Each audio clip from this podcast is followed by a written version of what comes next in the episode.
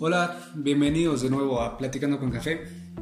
Bienvenidos a este cuarto episodio. Gracias por seguirnos, gracias por estar al pendiente.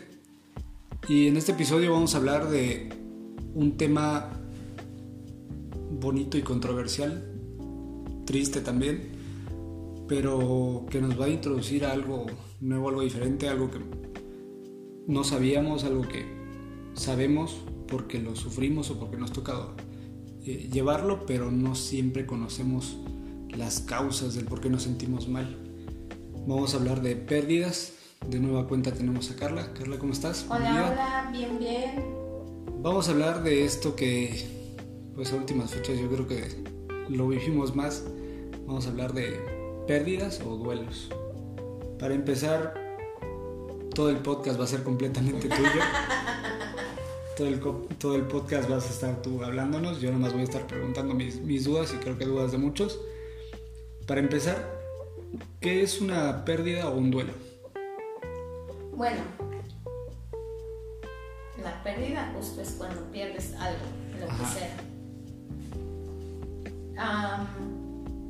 sin embargo, está muy unida justo al duelo. Regularmente cuando se habla de duelo siempre me ha tocado ver que la mayoría de las personas lo asocian justamente a la muerte de alguien, únicamente cuando alguien muere. Y no es así. Y un duelo también lo asociamos a eso. Claro, completamente. Eh, un duelo en realidad se vive, nosotros en diferentes etapas de la vida vamos perdiendo todo el tiempo algo de manera definitiva a lo largo de toda nuestra vida en diferentes ámbitos, en diferentes circunstancias. Y esas pérdidas definitivas, cuando son muy significativas, eh, siempre llevan un duelo. Ok. Esto quiere decir, yo creo, o lo que yo entiendo es bien sencillo, que malinterpretamos el hecho de vivir un duelo cuando solamente pierdes una persona, ¿no? Si no puedes perder un, bien material, puedes perder un empleo. Aquello que no pueda tener, no puedas cubrir nuevamente con lo mismo. Un ejemplo, cuando tienes que irte a otra ciudad, cuando te mudas de una casa a otra de manera definitiva, cuando tienes un empleo y de repente ya no lo tienes. Incluso eh, perder una posición económica. Una bancarrota. Y no necesariamente, ¿no? Puedes tener cierta estabilidad económica y cubrir tus necesidades y de repente... No tenerla. Exacto. A lo largo de nuestra vida vamos perdiendo un montón de cosas en diferentes circunstancias, muchas. Por ejemplo, ¿no? Aquellas personas que en algún momento se independizan y dejan su casa con sus padres y se van, no volverá a ser igual. Hablamos de pérdidas y hablamos de todo esto que, precisamente podemos perder, no hablamos nada más de una pérdida de un ser querido, no hablamos de una pérdida nada más de, de cortar con el novio, sino de las diferentes cosas que podemos perder. Así es, y cómo estas van aunadas al duelo. Pero claro que si no lo sabemos, pues ni siquiera sabemos qué es lo que está pasando o por qué está sucediendo. No sabemos que ese es un duelo. Regularmente el duelo se adjudica justo a situaciones de, de muerte y no necesariamente es así. Perfecto. Ya, ya entendí un poco más el panorama de, de que es un. ¿Qué sentimientos hay detrás del duelo? Uy, el duelo tiene muchos síntomas físicos, psicológicos. Por ejemplo, miedo, ansiedad, culpa, confusión, negación, tristeza, depresión, incertidumbre, desgano, sueño, insomnio, eh, muchísimos eh, síntomas físicos y psicológicos tiene. Y el duelo es justamente un proceso que se vive ante estas pérdidas. Y no solo, repito, cuando hablamos de muerte, puede ser un abandono, puede ser una ausencia, puede ser una distancia. Pero si se pierde de manera definitiva, y eso tiene que ver mucho, puede ser incluso por objetos, tiene que ver mucho con la significación que le tenga al individuo que le esté sucediendo. No sé si alguna vez te ha tocado ver a alguien que sufre un montón porque a lo mejor perdió, no sé, un llavero, por decir algo, ¿no? Y cualquier gente diría, no manches, o sea, es un llavero, ¿no? Pero no sé si se lo regaló a alguien demasiado importante que a lo mejor ya no está. O sea, a eso me refiero con la significación, lo que, lo que cada quien le signifique. El valor sentimental que haya de, detrás de cada cosa, ¿no? El valor que tú le, das que tú le das a ese, tipo de cosas. Perder un empleo en el que le tenías mucho cariño, fuiste... O te representó un montón. Te decías, es que yo de mi empleo pago mis deudas, mis necesidades, etcétera, etcétera, etcétera. Y aquello que te represente, claro que al perderlo, dependiendo de lo que a ti te represente o te signifique, será justamente el duelo ahí decía una canción, yo creo que en este 2020 estamos con una canción que escuché por ahí que decía que de un tiempo para acá pierdo más de lo que gano y estamos así, ¿no? Eh, perdemos empleos, hemos visto empleos perdidos, hemos visto pérdidas de seres queridos, hemos visto, si no a nosotros, algún familiar, algún, eh, perdón, algún, eh, algún amigo, alguien cercano, pero hemos visto este, esta situación de pérdida hay personas, hay empresas que se han perdido por completo ahí. No me, no me imagino la frustración que debe ser. ¿no? Aquellas personas que perdieron su casa y ahora se tienen que ir a la casa de por no poder pagar o por muchas otras situaciones dada la, la pandemia ahora, ¿no? Y que a lo mejor se tienen que ir a vivir con un familiar o con sus papás, con toda y familia, cosas así. Eso te cambia un proceso doloroso, claro. por donde se vea. Eh, ¿Cuál es un proceso normal? Vamos a llamarle normal a un punto en el que tal vez no requieras ayuda. ¿Cuál es un proceso en el que tú digas, mm, llorar está bien, eh, desahogarte está bien? ¿Cuál es un proceso normal? ¿Hasta qué punto? Mira, eh, se dice que hay cinco etapas en esto del duelo. Eh, que serían negación, ira, depresión, enojo y aceptación. No en todas, no en todos los duelos, perdón, se presentan todas. No es algo como receta de cocina, ¿no? Tampoco lleva, tampoco lleva un orden Pueden darse unas primero, pueden darse otras después. El problema aquí podría generarse si esto se vuelve muy prolongado, ¿no?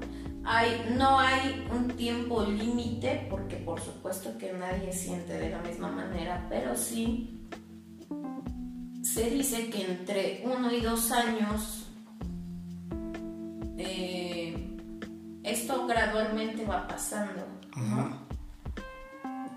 Nadie puede medir el tiempo de los demás en este sentido porque es algo demasiado subjetivo, pero se toma hasta ahí. Si esto se prolonga más, puede surgir un problema complejo en las personas. Eh, y por ejemplo, en estas etapas ¿no? de la negación,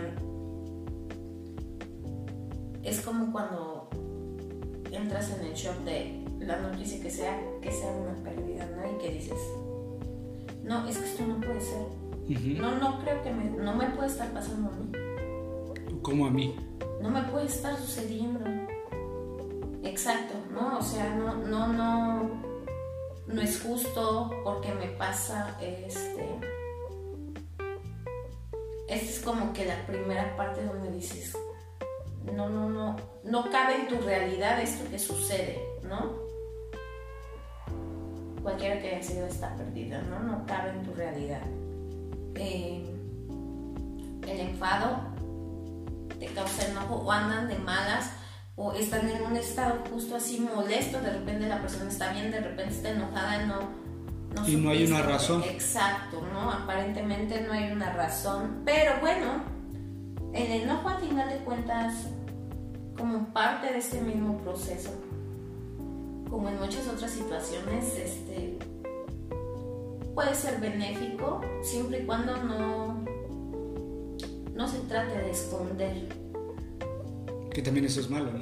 Claro, porque este enojo podría ayudarte a como impulsar, ¿no? Esta rabia que a veces se siente, que en muchos casos resulta ser benéfica porque a veces por rabia, bueno, nos impulsa a hacer algo, ¿no? Este, entonces, bueno, el enojo es, es natural en este, en este proceso.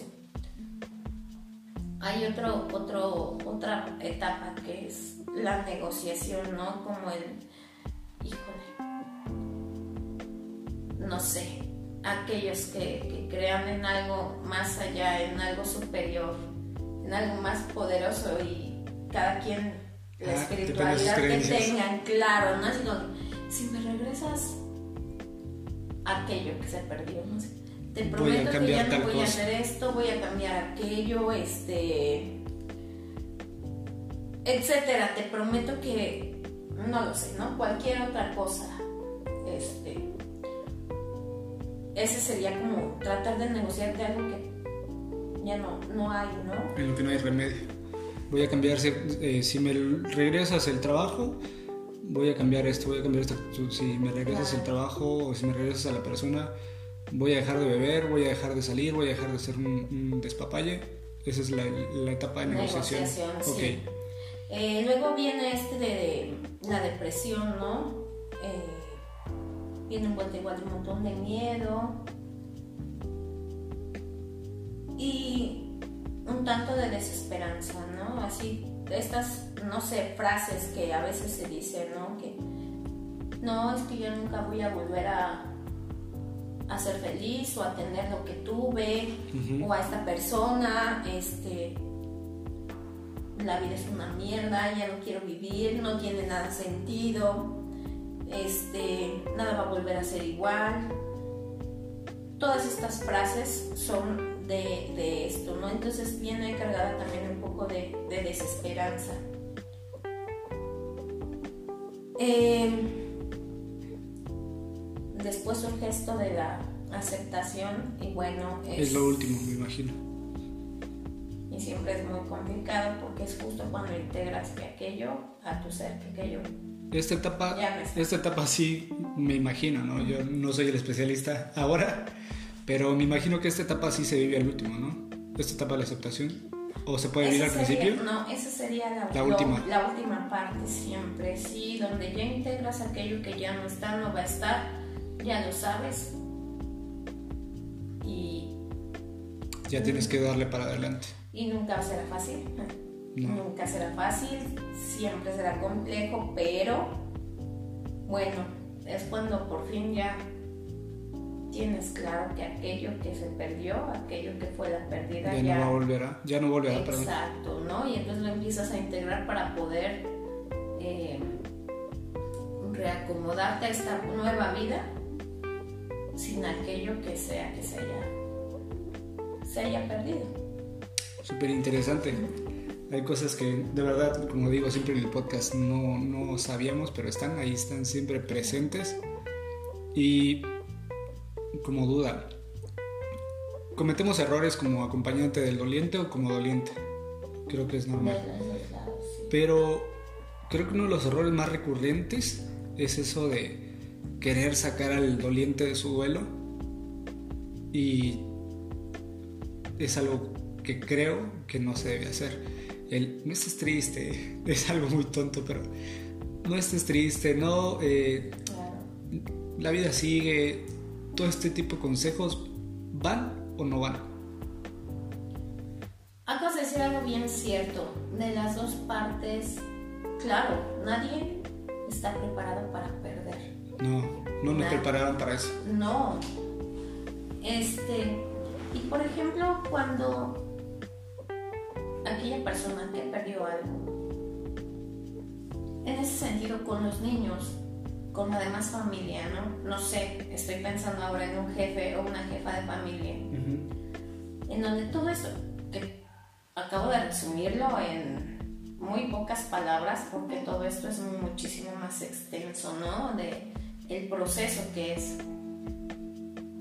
Y que en la mayoría de los casos, me ha tocado verlo, tratan de demostrar que no está pasando nada, aunque está pasando todo esto, ¿no? Ocultamos eso. Claro. Y por ejemplo, no sé, en los niños o en la familia, este. Al final, eso es lo que enseñas. Justo dices, no nos enseñaron eso. Justo es lo que enseñas. Sí, en el chip, en el chip no nos enseñan a perder realmente, o sea. Por supuesto. Y yo lo veo perdón, lo veo desde el punto en el que, no sé, en casa mi mamá me exigía excelencia y el perder no estaba permitido. Y creo que en muchos casos y en muchas familias no te enseñan cómo vas a tener errores, vas a perder gente, vas a perder dinero, no nos los enseñan. Entonces venimos con este chip desde atrás de que no estamos acostumbrados a perder y cuando pierdes precisamente hay todo este dolor y este, y este de que el otro te diga, el de al lado te diga, o el amigo te diga, ah, la vida sigue, esto continúa. Yo creo que, no sé, me vas a decir eso de que si está bien o está mal ahorita, ¿no? Sí. Y entonces, por ejemplo, justo un niño o alguien de otra familia, ¿cómo aprende a comprender todo esto que pasa si le niegan que algo está sucediendo? Aunque seas jefe o jefa de familia, tú sientes, te duele, te pone triste.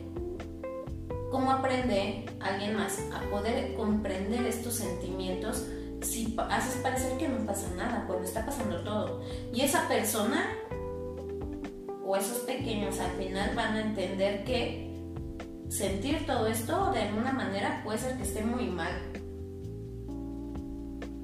Porque nunca lo vieron.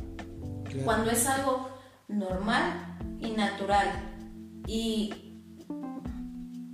es como muy generalizado esto, o sea, que no nos sientamos tristes. Y a nosotros mismos a muchas ocasiones lo negamos, aunque estemos tristes. Entonces, ¿cómo comprenderse entre ellos? Claro, ¿cómo comprender lo que decías, no sacarlo del duelo? Si no puedo comprender que el otro está triste, lo que menos quiero es que esté triste. Y lo vivimos, ¿no? O sea, ahí es importante lo que dices, lo vivimos, pero y lo hacemos, de decir, no estés triste, ah, paso por ti y vamos a tal lado. Pero está bien eso, está bien querer sacar a una persona de su vuelo, está bien que no atraviese por el proceso. Es que es eso, es lo que te digo. Eh, muchas veces es por lo que te genera a ti mismo ver al otro triste. Lo que no quieres es que esté triste. Porque me ha tocado ver que la mayoría no, no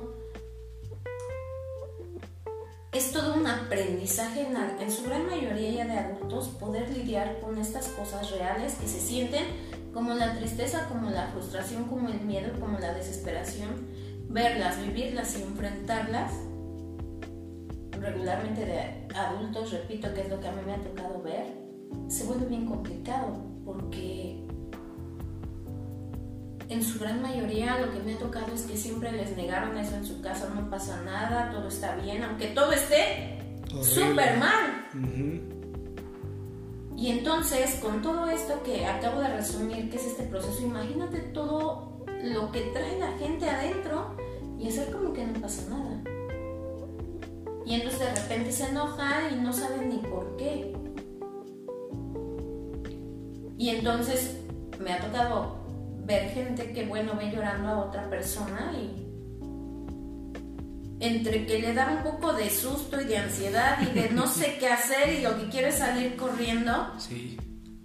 Es complejo, justo es lo que dices ahora, ¿no? Esto de quererlo sacar. Y me parece que es importante saber esto para ser un poco más comprensivos, porque si no lo sabes, no, por supuesto que no puedes comprenderlo lidiar con eso, ¿no? Además, imagínate a alguien que está, ha perdido algo muy importante para esa persona y el hecho de, no, mira, todo está bien, vámonos, vamos a salir, vamos a hacer esto.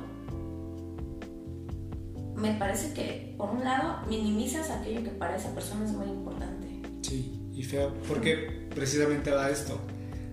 Si tú lo sacas de ese proceso de duelo,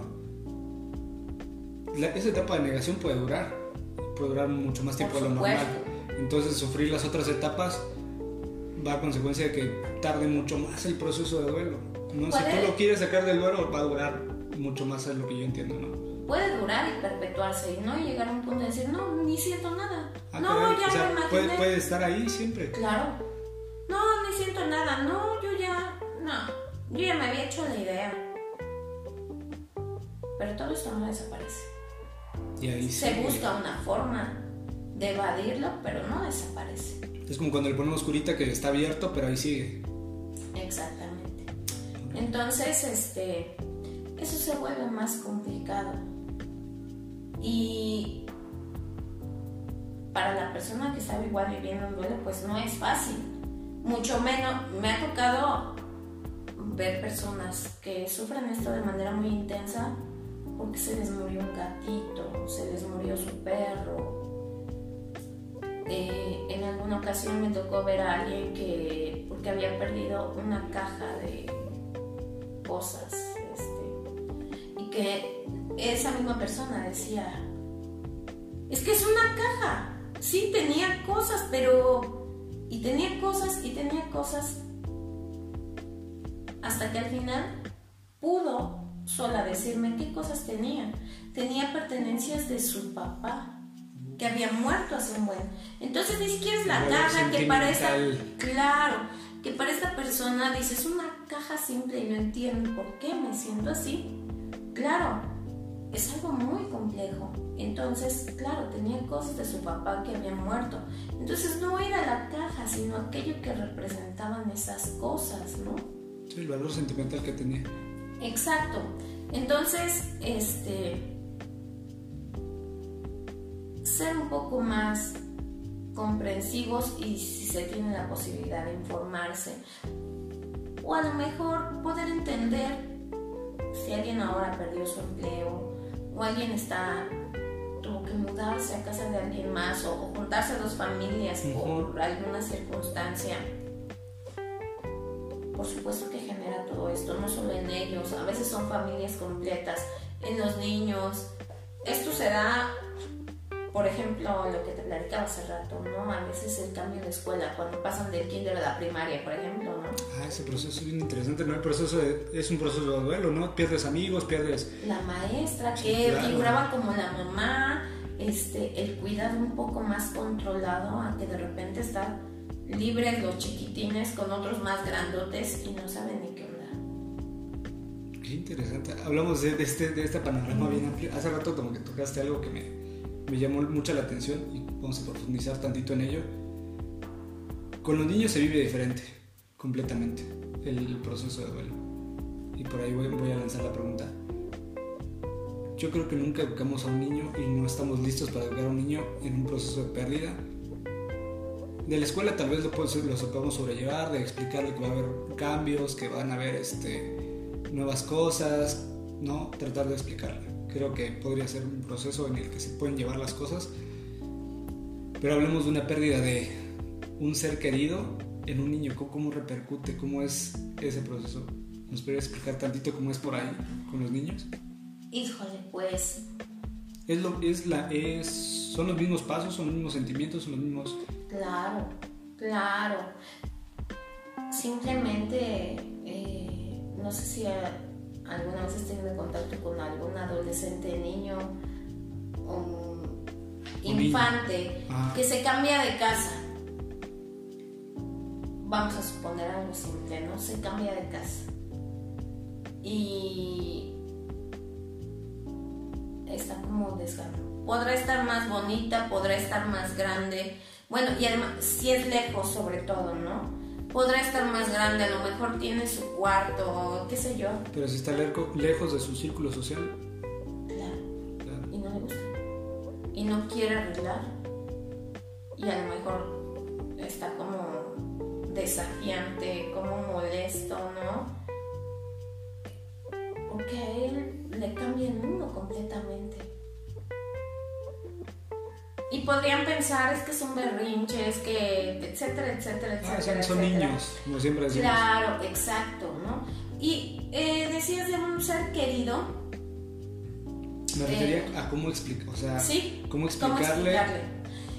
Esto tiene que ver mucho con el adulto. Si tú como adulto ni siquiera hablas de la muerte como tal, se te va a complicar explicarle. Porque si te da un montón de miedo, pues le vas a explicar desde tu miedo algo que pues, él no, que ni conoces. Si tú no lo conoces, Claro, entonces lo que le pasa pues es esto, ¿no? La experiencia de tu miedo. Eh, de preferencia, si puedes informarte, acercarte a alguien que te, no sé, decías de un niño, a lo mejor a la maestra, a alguien que te pudiera como informar, darte, darte, una, una darte herramientas para poderle explicar.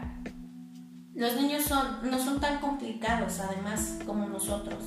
No lo son, ¿Entienden sí. los procesos más fácil que nosotros? por supuesto. Ellos no son tan complicados como nosotros. Ellos lo entienden. Y si. ¿Cómo se, pero ¿cómo se lo explicas? O sea, hablemos de este, de este panorama, Ajá. por ejemplo. Eh, estamos en pandemia, eh, hay niños en casa, hablemos de una familia que te gusta, Claro.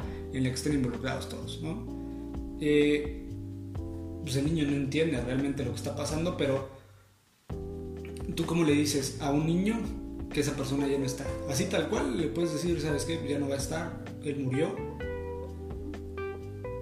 Así tal cual, o hay que disfrazarlo, hay que No, mediarlo, tal cual. son como son, claro. Ni está en un lugar mejor, ni nada, sino tal cual No, se no, fue. no, y- no. Porque no lo sabes. Claro, Tú no lo sabes. Esa tal vez es tu perspectiva, es tu idea, es tu decisión. pero Sí, no es la realidad. No.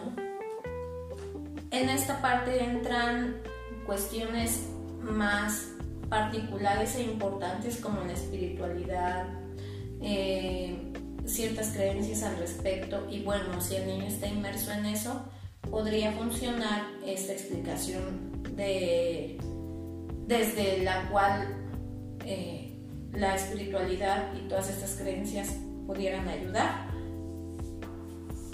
Pero así. Tal cual, hay que Claro. decírselo tal cual. Y más que decírselo, entender que le van a suceder todas estas cosas. O sea, hay que, Que se hay que empezar que a... va a estar triste, que va...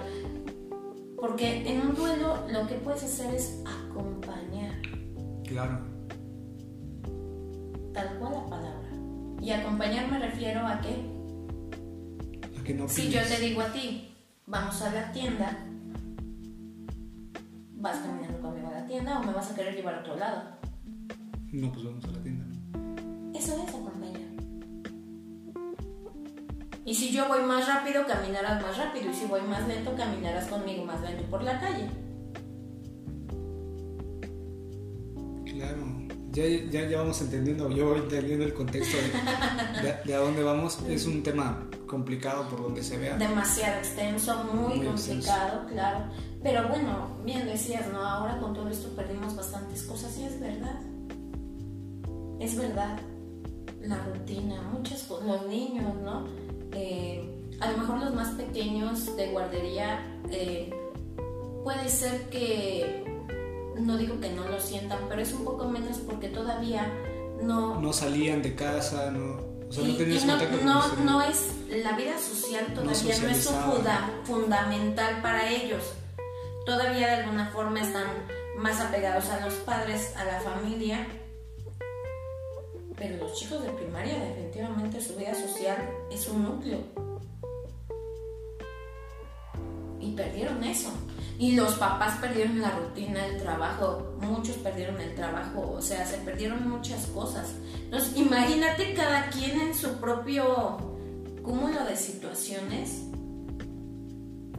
y es difícil comprenderse, sobre todo con todo esto que te decía, ¿no? El enfado, el enojo, el miedo, todas estas sensaciones que están ocurriendo pasan, ¿no? Ahora esto de las clases en línea y cómo les están pegando a los niños, les están diciendo de groserías. Sí, sí, sí. Claro, porque imagínate, si yo no comprendo ni siquiera lo que me está pasando a mí, ¿cómo voy a comprender al otro? o no. Y menos un niño, ¿no? O no, claro. Ellos Nos, podrán comprender a nosotros, pero nosotros, eh, nosotros a ellos no tan fácil. Sí, claro, además es a veces muy común que se logra como minimizar lo que el niño tenga, ¿no?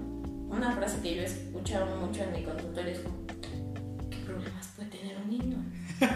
y lo decimos como, es que es en serio, lo decimos como juego, pero yo siempre, yo siempre he pensado que, que un niño piensa como 10 pasos más adelante nosotros y es como, ya sabe qué está haciendo, no es que sea un niño nada más. Esto viene a leer por ahí un libro, si lo pueden leer, por ahí un libro que se llama Este que ves, de Javier Velasco, gran escritor mexicano contemporáneo, si pueden por ahí buscarlo, y es precisamente esto, que los niños entienden los procesos, que, que nos, nos entienden más de lo que nosotros los entendemos a ellos. ¿no? Ellos no se complican tanto. Claro, y va a esto otro que voy a decir por ahí leía que hay que tener educación de muchos tipos desde pequeño. Y hay que tener educación, por ejemplo, hay que tener educación financiera, hay que tener educación con respecto a los modales, con respecto a cómo comportarte. Pero también vamos a este punto, hay que tener, eh, hay que enseñarles o hay que tener educación en cuanto a perder. Emocional. emocional también, ¿no? esta educación emocional es súper importante. Más, de lo que, más de lo que podríamos pensar. Sí, por supuesto, al final nada te prepara para una pérdida. Nada. Absolutamente nada. No, puede estar mentalizado de mil maneras y... Claro, pero siempre será una buena herramienta para poder enfrentar y elaborar el duelo. Siempre será una buena herramienta para poder elaborar. Nada te va a preparar para, para una pérdida, la que sea. Pero bueno, claro que conocerte, conocer, eh, si has llevado algún proceso, siempre será una buena herramienta para poder enfrentar esa situación y elaborar un duelo. No será más fácil porque una pérdida nunca va a ser fácil, sobre todo, como ya explicamos, si es, algo que te significa un montón, no será fácil, pero sí será una herramienta que te va a ayudar, por supuesto, a afrontarla y a poder elaborar el duelo y bueno, te da herramientas para poder pasar por cada una de sus etapas. Claro. Pasando por esto y ya hablamos de, de, qué, de qué es un proceso normal, vamos a decirle normal a esto, de, de todas las etapas que nos decías. Pero está la, la, otra parte, ¿no? ¿En qué momento deja de ser normal y en qué momento buscar ayuda? ¿Tú, ¿Tú, qué rasgos o qué foco rojo nos dirías que son como esos pequeños signos de alerta en los que dices es necesario que busques a alguien? cuando a veces sucede mucho esto que decías, este, de la negación, se prolonga, sí se puede prolongar. No sé si alguna vez te has conocido a alguien que haya perdido a alguien o algo muy significativo y que tú lo ves como y que te haga así como no manches. Algunos dirían, no, no manches, pues te Qué fuerte es. Súper bien, o sea, y totalmente indiferente ante la situación, ¿no? Algo está. Algo está sucediendo. O sea, también eso de que, de que no haya dolor, de que no signifique mucho, es signo de alerta. De que no signifique mucho algo que significa mucho. Ajá, paradójicamente. volvamos a esto, por ejemplo, eh, perdiste a, a, papá o a mamá. Ajá o a un familiar muy cercano. Ajá, pongámoslo así, en este contexto. Eh, tuviste esa pérdida y que llores, que te gusta? Un lapso muy corto de media hora, una hora. Como que nada Y después te, te des al cambio de no, no pasa nada, vos echarle ganas. Ahí, ahí hay un problema. Algo está sucediendo, sí, por supuesto. Algo está sucediendo. ¿Tiene algún nombre esto? Porque aquí ya todo le ponemos nombre porque ya, ya ves que platicamos siempre de lo que que son cosas que no vemos. Se, llega a racionalizar esto. O sea, cuando tú ya lo ves de una forma muy explicativa, cero, cero sentimientos, cero sensaciones, y lo explicas como si estuvieras hablando de alguien más, se racionaliza y se queda, se perpetúa. Pero esto no es que pasa, es como que estuviera atorado. Esa es una. Otra es cuando esta tristeza o la depresión se prolonga mucho más tiempo. Y a veces se pueden, de, estas etapas, se pueden se puede estancar en alguna o en dos combinadas por bastante tiempo. A veces, a veces sucede. A mí me ha tocado verlo y, y ya lleva mucho tiempo así. Con este dolor arrastrando. Sí, y entonces, cuando esto ya se prolongó, es importante buscar ayuda. Porque se va volviendo más complejo cada vez. Sí, porque le sumas tu problema que ya traes a lo que siempre hemos hablado. más cosas, claro. Lo que siempre hemos hablado de que somos una, una papelería de reciclaje, si así lo queremos Así es. Somos el basurerito, la mente es así, yo creo que funciona así. Y pasa una cosa y la dejas ahí, ¿no? Algún trauma de pequeño, alguna cosa que sucedió y te marcó pero viene un golpe anímico fuerte como esto, que son pérdidas y que no estamos preparados para esto y hacemos como si nada pasa y ahí se va acumulando, ¿no? Entonces, postergarlo. Sí, se adhieren, al final se adhieren, todo se va complica más. Claro, claro, este, y a veces se pueden acumular varios, ¿no? Varios duelos diferentes y claro que se vuelve más complicado. A veces, por ejemplo, me ha tocado ver personas que ya pasó un largo tiempo, más de tres años, cuatro años, y siguen refiriéndose, eh, me ha tocado ver con personas, sobre todo hablando de las muertes este, y de casas, y hablan de las personas como, si, estuvieran, exacto, en presente, y de las casas, es que ella en mi casa, y ella en mi casa, y ella en mi casa, refiriéndose a otro lugar donde vivían y resulta que viven en otro lado, pero lo hablan como si estuvieran. Como si estuvieran ahí, exacto. Sí, eso, sí, también, también lo he visto, lo he vivido en diferentes ocasiones. Y esta es una distorsión de la realidad, porque ya ni está la persona, ya ni están en su. O sea que no es normal. o sea, pues hablemos de contexto normal en el proceso en el que no está, no es sano, ¿no? Hablamos de salud mental pues la vez pasada. No es que hay algo alterado ahí porque simplemente la realidad no es esa que la persona está viviendo y tal cual te la está expresando. A lo mejor por momentos, pero en su mente está con, hablando de esa persona en presente o de ese lugar en presente. Porque no hay aceptación al fin de cuentas. Muy probablemente. O sea, no, ha terminado el proceso. Qué irónico y qué son cosas que de verdad a veces yo platico mucho contigo y son cosas que, yo no sé, no sabía. Ah, yo si estudiara una carrera no, no sería psicología por ningún motivo porque me complicaría más de lo que estoy. Pero son cosas bien importantes que creo que todos deberíamos saber, ¿no? Todos deberíamos saber que, un proceso de duelo no es pintar las cosas color de rosa y estar en un lugar mejor y, y peor aún pintárselo a un niño así. Un proceso de duelo siempre va a ser difícil. Y doloroso muy doloroso, claro que sí. Y bueno, si se tiene la oportunidad, por supuesto, de acudir con algún profesional para que justo acompañe en esta vamos a, en esta en este proceso sería súper bien porque ayuda a sentirse un poco arropado ante tanta incertidumbre ante todo este Cúmulo de situaciones, de sensaciones que, que, no se saben manejar porque, pues claro, no se contaba con esto, ¿no? Claro, y por, por más que te prepares no estás listo para una estarás preparado, claro. Eh, hablando de qué hacer, es ir con un especialista, pero por ahí hablamos mucho, hace mucho tiempo de, hace mucho, de con quién acudir y creo que no todo no todas las personas que estudian psicología pueden dar terapia es algo también oh, sí. Que, sí, que, Que, vamos que, vamos, que vamos a aclarar porque luego sucede esto de que no ves avance tal, yo creo no tal vez no ves avance a mí me tocó en lo personal me tocó ir con una persona que, creo que no debía llevar terapia y no veía un avance de, de mis problemas o de, cómo sanar todo lo que traía arrastrando y es bien importante eso, ¿no? ¿Con quién acudir? ¿Qué, qué especialista, no?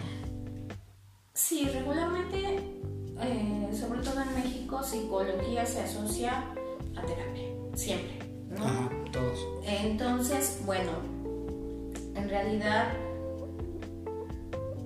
la psicología clínica está enfocada a esto. Psicología general es una carrera que te da el panorama de todas las ramas de psicología que existen, un montón, ¿no? Industrial, educativa, este, social, es, son muchas las ramas que se desprenden de la psicología, ¿no? La clínica, pues justamente se inclina a esto. Eh, aquellas personas que hayan estudiado para psicoterapia pueden hacerlo. Eh, hay igual muchas corrientes diferentes de psicoterapia. Pues ahora sí que para elegir. ¿Hay una, ¿Hay una especialidad en base a esto de las pérdidas? Mm, hay formaciones en el país que se dan y es tanatología. Okay a veces hay personas que han tomado estas formaciones sin tener, no, no estudiaron psicología, ni psicología clínica, ni nada de esto, pueden ser ajenas a esto y estudiar alguna formación en tanatología.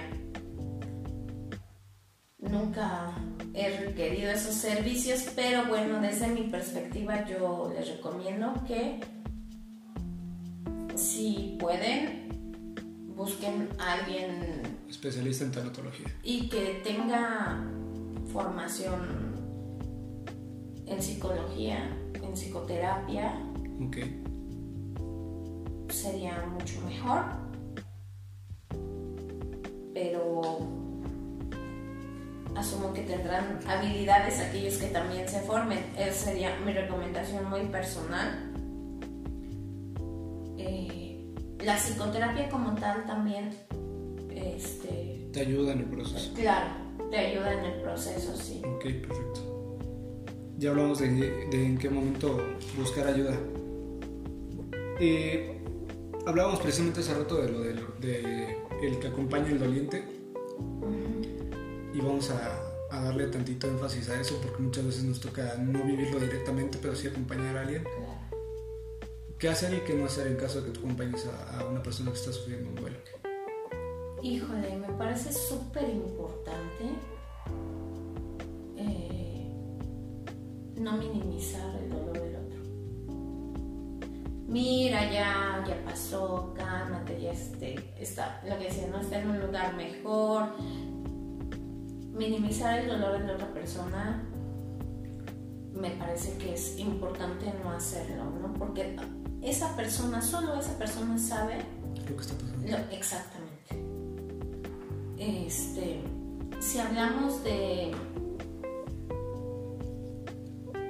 muerte como tal, esto genera mucho enojo. Lo he escuchado varias veces. Esto de cuando llegan con la persona que está alguien falleció de su familia y hablando de personas cercanas, no sé, voy a poner otra vez el ejemplo que decías de los padres, ¿no? Muere el padre de alguien o su madre, no sé, y llegan y dicen, lo siento mucho. En muchas ocasiones eso genera mucho enojo, porque en realidad entiendo que lo hacen por este aspecto cultural o socialmente de educación. De dar las condolencias así. Pero lo he escuchado más de una vez y a mí me sucedió en un personal. Genera mucho enojo porque dices, ¿por qué me dices que lo sientes si no lo sientes? Tú no sabes lo que está sucediendo. Y es algo real. Sí, sí Porque no lo sienten. No, no pueden sentirlo. No, el dolor es tuyo. Claro. Entonces, a veces acompañar podría ser no decir nada, a veces regalarle un abrazo a la otra persona. Pero eso es más que suficiente. Sí. sobre todo si sabes que ni siquiera tienes idea de lo que estás sintiendo en ese momento, regalarle un abrazo, estar. Sí, simplemente que estés, que estés. Bueno, ahora con esto de la pandemia a lo mejor no le puedes abrazar, ¿no? Pero tener algún tipo de contacto físico. O por mensaje, o por... Este, como tocarle, qué sé yo. Eh, Una palmada de... a veces, sí, a veces significa más. Una acción, vale, una acción vale más que mil palabras. Sí, porque además me, escucha, me ha tocado escucharlo bastante, que les genera mucho no. Que les digan lo siento. Sí, creo que es, es más por un río cultural decir lo siento, Claro. o- pero yo en mi caso no me gusta ir a, a, a este tipo de, de situaciones. No, no, no sé, yo creo que traigo allá, algo ahí atrás con lo que no puedo convivir, pero sí siempre mi expresión es de lo que necesites estoy contigo, lo que necesites aquí, tú dime y yo, yo te ayudo. Porque siento que es más bien eso, ¿no? No es de que te compadezcas ni de que te dé lástima, sino simplemente ayudar y acompañar. Otra cosa que se puede hacer es este.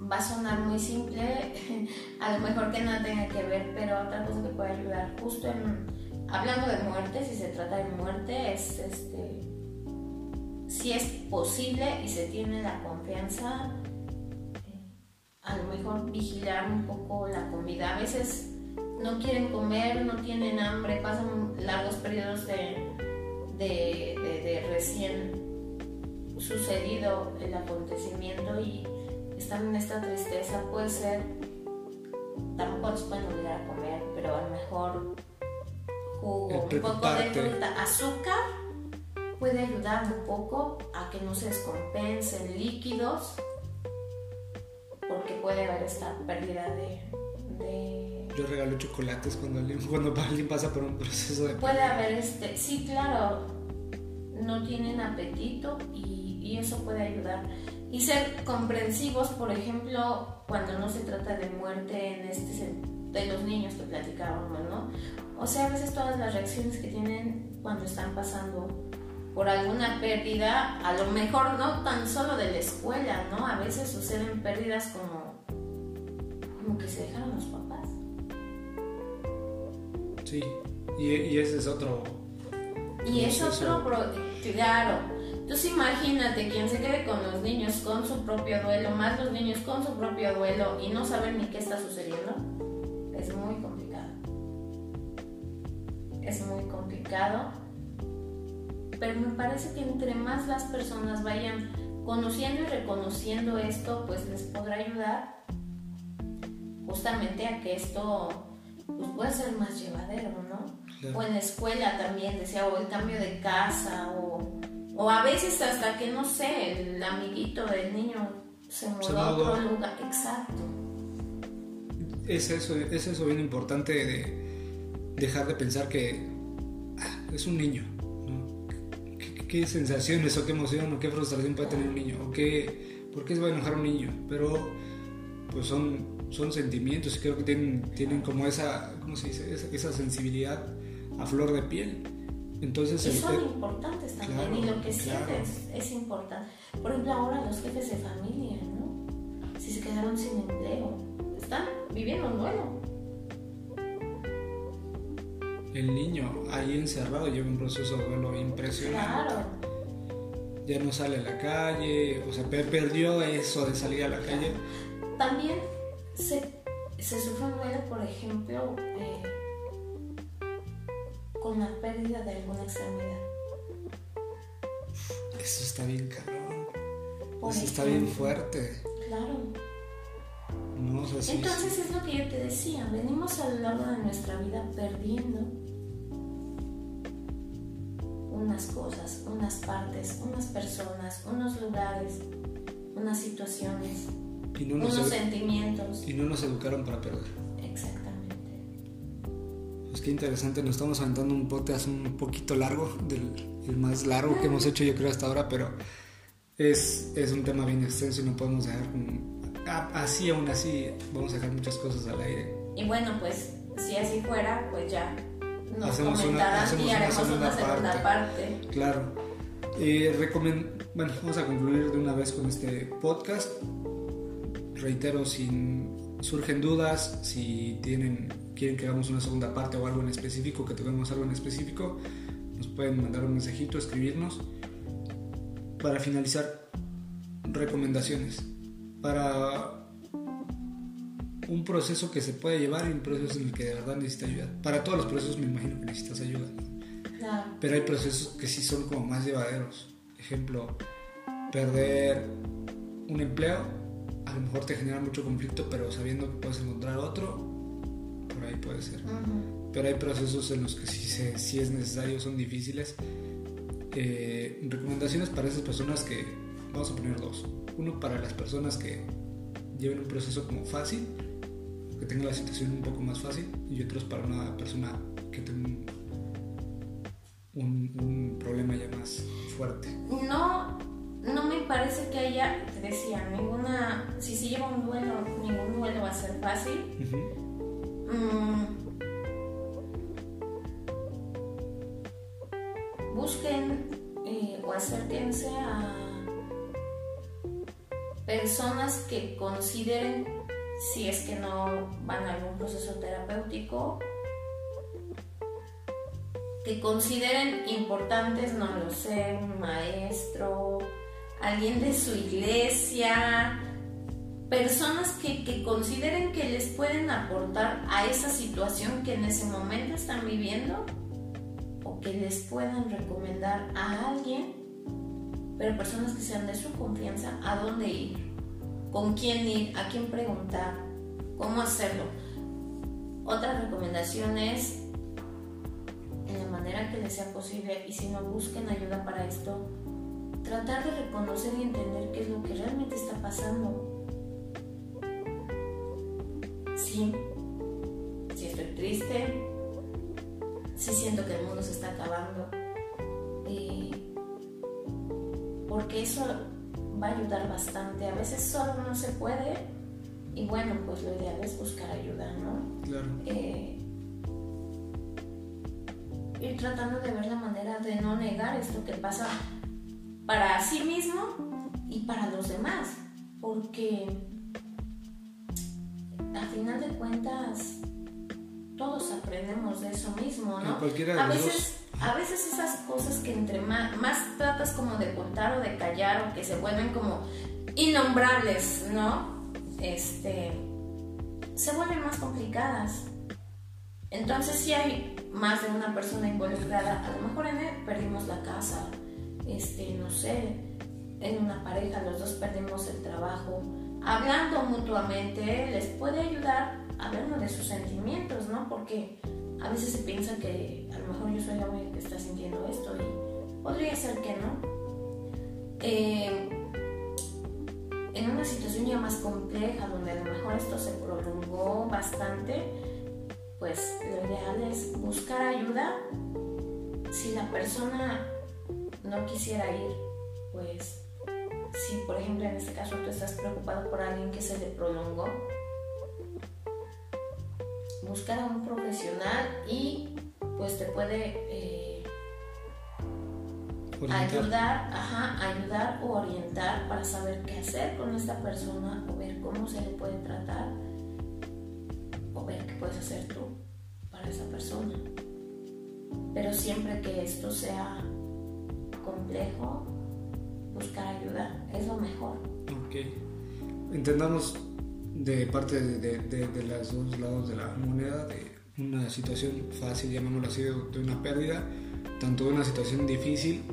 Entendamos que en ninguno de los dos procesos es bueno decir no pasa nada, sino entender Claro. que está pasando algo ahí, que, Claro, que hay, que hay algo ahí detrás y no hacer como que No pasa absolutamente nada, tú, la vida sigue, o sea, ese tipo de cosas yo creo que hay que omitirlas para todos los que nos van a escuchar, creo que hemos pasado por tanto en un proceso de duelo, sí, todos, todos, absolutamente todos, pero también hemos pasado del, del lado de acompañar a un doliente, entonces es no, no hacer malas sugerencias al, al doliente, ¿no? claro. Porque sí, como bien dices, la vida sigue, efectivamente. Pero sí está pasando algo. Claro. Y la vida sigue, pero sí está pasando. Pues bueno, creo que esto fue casi todo lo del podcast. Por ahí van a quedar varias dudas. Van a quedar cositas al, sí, es aire. Es un tema bien extenso. Es que es bien extenso. Eh, por ahí me platicabas hace rato que veía esto de la tanatología. ¿Conoces a alguien? ¿Ubicas a alguien que.? En, en San Cristóbal, este yo sabía que Kiki Suárez daba, tenía grupos este, en Kikimundo a un bajo costo. No sé si ahora lo siguen haciendo. No sé si, bueno, supongo que por la pandemia ahora mismo no creo que funcione, no lo sé, pero este, ella tenía grupos de, de duelo. Ok, perfecto. Pues para la gente que esté interesada por ahí en, en Kikimundo, eh, también pueden recurrir a, a contactar a Carla Carmona y en Psicología Clínica Carla Carmona. Y para cualquier información, para cualquier detalle que les surja, si quieren agregar algo más a este podcast o quieren que hagamos una segunda parte, por ahí nos pueden escribir a Fabio Rojas o, al perfil de, Carla. Pues este fue un episodio más. Mucho gusto, Carla. De verdad, un, placer y gracias por aclararnos todas estas duditas. Para mí también. Y pues esperamos que por nos, nos escuchen, nos repliquen. Vamos a estar subiendo los podcasts Esperamos que cada domingo, sin fallarles. Y este fue un episodio más de Platicando con Café. Recuerden que ustedes, eh, nosotros ponemos la, la, plática, la plática y el café, y ustedes, ustedes la compañía. La compañía. Gracias, gracias por escucharnos. Hasta luego.